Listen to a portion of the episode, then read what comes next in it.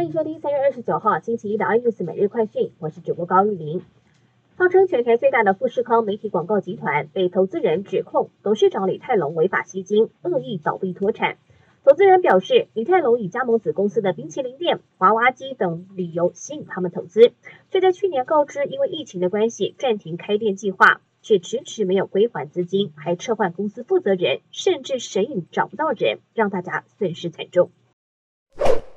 博流总统会数人来台访问，今天一早八点钟就抵达星光医院，体验台湾健康检查之外，其中特别让人注意到，美国驻博大使尼约翰也随行，这是台美断交四十三年来首次美国大使来访，象征意义相当重大。而尼约翰过去也曾经发表过挺台言论，认同博流承认台湾，也支持美国国会力推台北法案。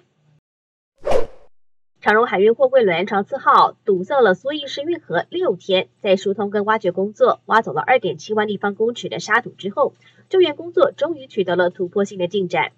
船运代理公司证实，长次号已经重新漂浮在水面上，目前应该可以回到正常航线。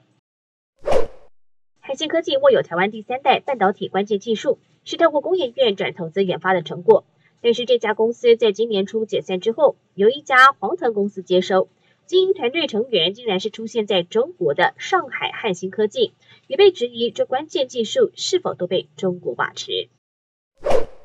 半导体通膨时代来临，过往淡旺季效应全数打乱。相关的 IC 业者透露，通过八寸晶圆厂之后，现在呢台积电十二寸的晶圆也将在今年四月份要开始涨价了，而且这一次首度采取季度调整的方式，十二寸晶圆价格一片大约要涨四百美元。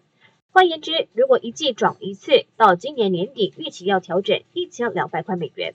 更多新闻内容请锁定有线电视八十八 M O G 五零四 iNews 最正晚报，或上 YouTube 搜寻三零 iNews。感谢台湾最大 Podcast 公司水浪技术支持。您也可以在 Google、Apple、Spotify、KKBox 收听最新 iNews 每日快讯。